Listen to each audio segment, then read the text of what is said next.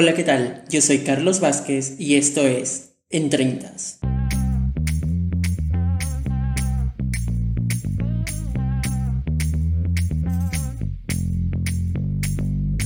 Bienvenidas y bienvenidos a una nueva edición, una nueva semana, nuevo episodio aquí en En Treintas y también para lo cual estoy muy feliz porque ha habido una gran recepción en los últimos episodios, por lo cual desde ahora te voy diciendo que sigas compartiendo cada uno de los podcasts, ya sea a través de tus redes sociales, con tus amigos, para llegar a un público mucho más grande. En esta oportunidad vamos a hablar sobre una serie.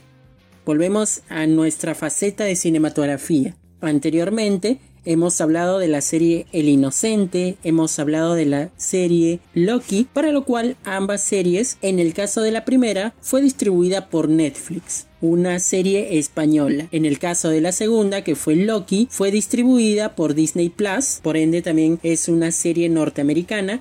Y ahora volvemos a otra serie norteamericana que en este caso es distribuida por Disney Plus y Star Plus o Star Más como quieras conocerlo.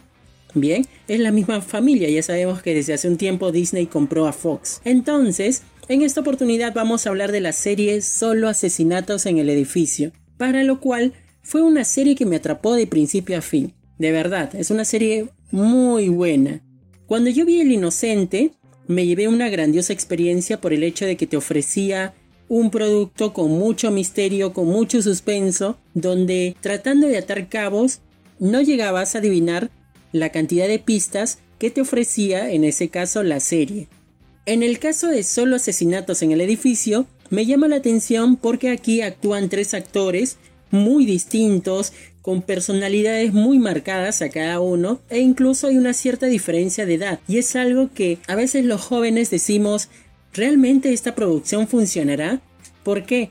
Porque el hecho de que esté una joven, que en este caso es Elena Gómez, y dos actores ya veteranos con una amplia trayectoria cinematográfica, el hecho de que coincidan para ser los personajes principales a veces pueda que no funcione, pero en este caso sí lo es, de verdad, de principio a fin. Aparte, digamos que lo que te ayuda también es que los capítulos son bastante digeribles. Duran un aproximado de entre 30 a 35 minutos durante 10 episodios en una sola temporada por ahora y entonces con todo ello tienes para verla en tranquilamente un poco más de 5 horas. 5 horas disfrutables para que te enganche bastante esta serie. Los personajes principales son Mabel o Mabel, como le dicen aquí, Charles y Oliver. La verdad que son tres personajazos, de verdad, son muy buenos en cada accionar, en cada decisión, en cada frase que suelen decir, tienen sus propias particularidades. Y todo ello lo define para que se vea mucho más dinámico a la hora de que interactúan y se note esa diferencia, que más allá de que, digamos, tienen muchas cosas distintas, diferentes, hay un punto de quiebre en que los hace coincidir. ¿Y qué los hace coincidir? precisamente algo que por lo cual tú has venido aquí, un podcast, ¿verdad? Entonces, un podcast los une a los tres y esa va a ser la idea que va a ir desarrollándose a lo largo de los 10 episodios. Y es que un podcast, vemos aquí en esta serie cuánto puede influir en las personas que conducen este podcast y a la vez en las personas que lo escuchan ya que estos tres personajes, a la misma vez que son los personajes principales de esta serie, también son los conductores de ese podcast que lleva por nombre el mismo que lleva esta serie, solo asesinatos en el edificio. Y a propósito, ¿por qué ese nombre? Ya que la premisa de esta serie es porque ha habido un asesinato en el edificio Arconia. Este asesinato llevó al interés de estos tres personajes para investigar quién o quiénes están implicados en la muerte de este personaje que es Tim. La verdad que cada situación, cada pista, cada personaje que te van planteando a lo largo de todos los episodios, no llegas así a saber quién es realmente el culpable de ese homicidio, no llegas a saber muchas cosas, pero hay mucho misterio, hay mucho misterio en los personajes, hay mucho misterio en lo que hacen, sobre todo Mabel, y sobre todo porque digamos no es un spoiler, pero es para que lo tengas en cuenta, que Tim Kono de una u otra forma tiene un vínculo con Mabel. Entonces, al principio como que todos apuntamos a que Mabel tiene algo muy fuerte que ver con la muerte de Tim Kono, pero más adelante quizá todo eso va a ir tejiendo hasta encontrar realmente quién es él o la culpable de este asesinato. Pero antes de entrar sobre todo en la serie, ahí ya básicamente te planteé los tres personajes principales, la premisa que tiene esta serie. Es preciso recordarte un poco sobre los tres actores, los tres actores que personifican a estos personajes. En primer lugar tenemos a Selena Gómez, que interpreta el papel de Mabel. Seguramente la has escuchado en diferentes casos, tanto por haber trabajado a su corta edad, ya que todavía no supera los 30 años, haber trabajado en varias producciones, ya sea series o películas, o quizá porque sabías la relación que tuvo con Justin Bieber, que creo que en algún momento estuvieron de moda y fueron lo más sonado, por supuesto, en el mundo de la farándula.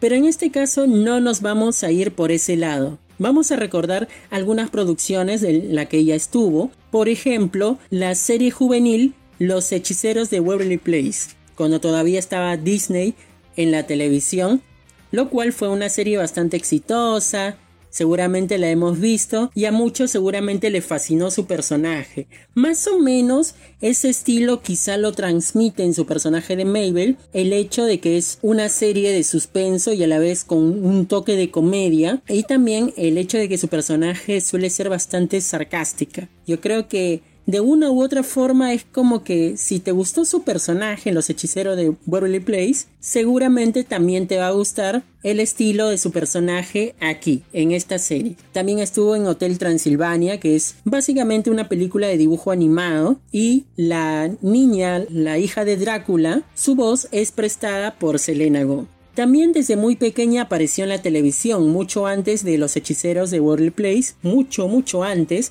estuvo también como invitada en uno de los episodios de Barney y sus amigos. ¿Quién no ha visto Barney y sus amigos? Que es justamente de nuestra infancia que, la, que hemos vivido y cantábamos todos sus canciones. También estuvo en Princesa por Accidente, que es también una película juvenil y sobre todo por ahí seguramente el público femenino lo ha visto. Luego, entrando en el personaje de Charles, que es interpretado por Steve Martin, ha actuado en películas como La Pantera Rosa y La Pantera Rosa 2 como el inspector, el villano principal de la historia. En otra película donde lo pudimos ver es en Más barato por docena, que también es una comedia y de seguro muchos lo han visto.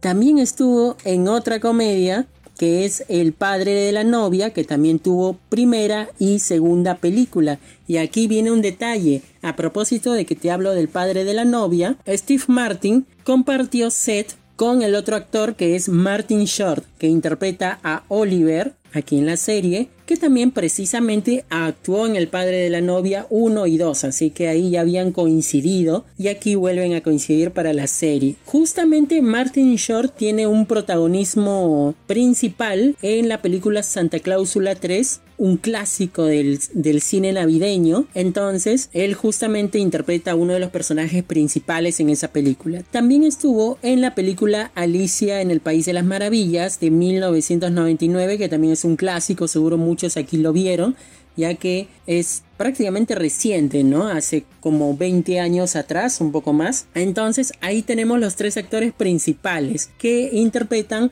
a estos personajes queriendo entrar en la personalidad, características, virtudes y defectos de cada personaje. Por ejemplo, en el caso de Mabel, justamente ya lo decía que era una chica sarcástica, a la vez también es una chica bastante solitaria, que cuando nos presentan suele ser bastante llamativa, con un color amarillo que en muchas escenas la acompaña. Seguramente habría que encontrarle un significado especial que tiene para este personaje el hecho de vestir con ese color. Le encanta el diseño ya que al parecer tiene una fuerte influencia de su tía, ya que justo su tía le lleva a Mabel a vivir nuevamente en este edificio, en uno de los pisos donde ella vive también. Que por cierto, Mabel en el edificio de Vive en el piso número 12. pasando al personaje de Charles, es una persona bastante risueña, se podría decir, bastante buena, lógica. Es un actor veterano en el que actuó en varias películas de acción y misterio, suspenso también. Y precisamente le encanta siempre repetir esos diálogos. Justo una de las series que, que menciona muy a menudo aquí en, en la trama, en la historia, es Brazos, de la cual para Charles, Brazos significó mucho en su vida, para lo cual lo suele transmitir a lo largo de la historia sus diálogos, su manera de actuar y todo ello. Algo muy característico de Charles es que suele sangrar la nariz, algo que seguramente él asegura que es a raíz de cuando conoce personas diferentes, nuevas personas en su vida, que se puede quizá relacionar un poco con el nerviosismo, quizás con la timidez, ya que en cierto modo es un personaje bastante tímido. También Charles es solitario, tuvo una ex en la que nos cuenta que fue muy importante en su vida, pero que ahora la tuvo que dejar ir en algún momento, ¿no? Y, y en algunos episodios la suele mencionar.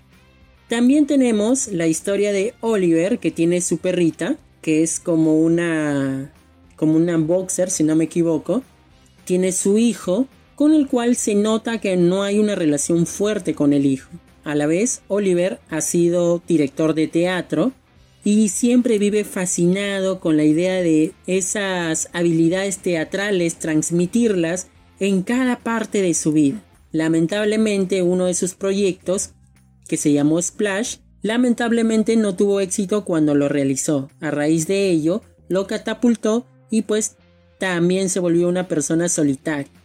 Para el desarrollo de la historia, sin spoilers por supuesto, la historia inicia cuando los tres coinciden en un ascensor y conocen a Tim Kono, que es la víctima principal de esta historia. Sin embargo, Tim Kono, al salir del ascensor, minutos después, es asesinado, en la cual la policía lo, en la cual la policía consideró de que fue un suicidio, ya que la persona que en este caso lo había asesinado dejó absolutamente todo limpio de rastros y todos los detalles fue bastante minucioso para evitar que se pueda hallar al asesino o la asesina dependiendo del caso. Y es ahí cuando los tres vuelven a coincidir posteriormente por el gusto del podcast que les mencionaba, que era un podcast de crímenes, y eso es lo que les atrapa a los tres. Entonces, es ahí cuando esa gran influencia por ese gusto de ese podcast de crimen, deciden ellos también hacer su podcast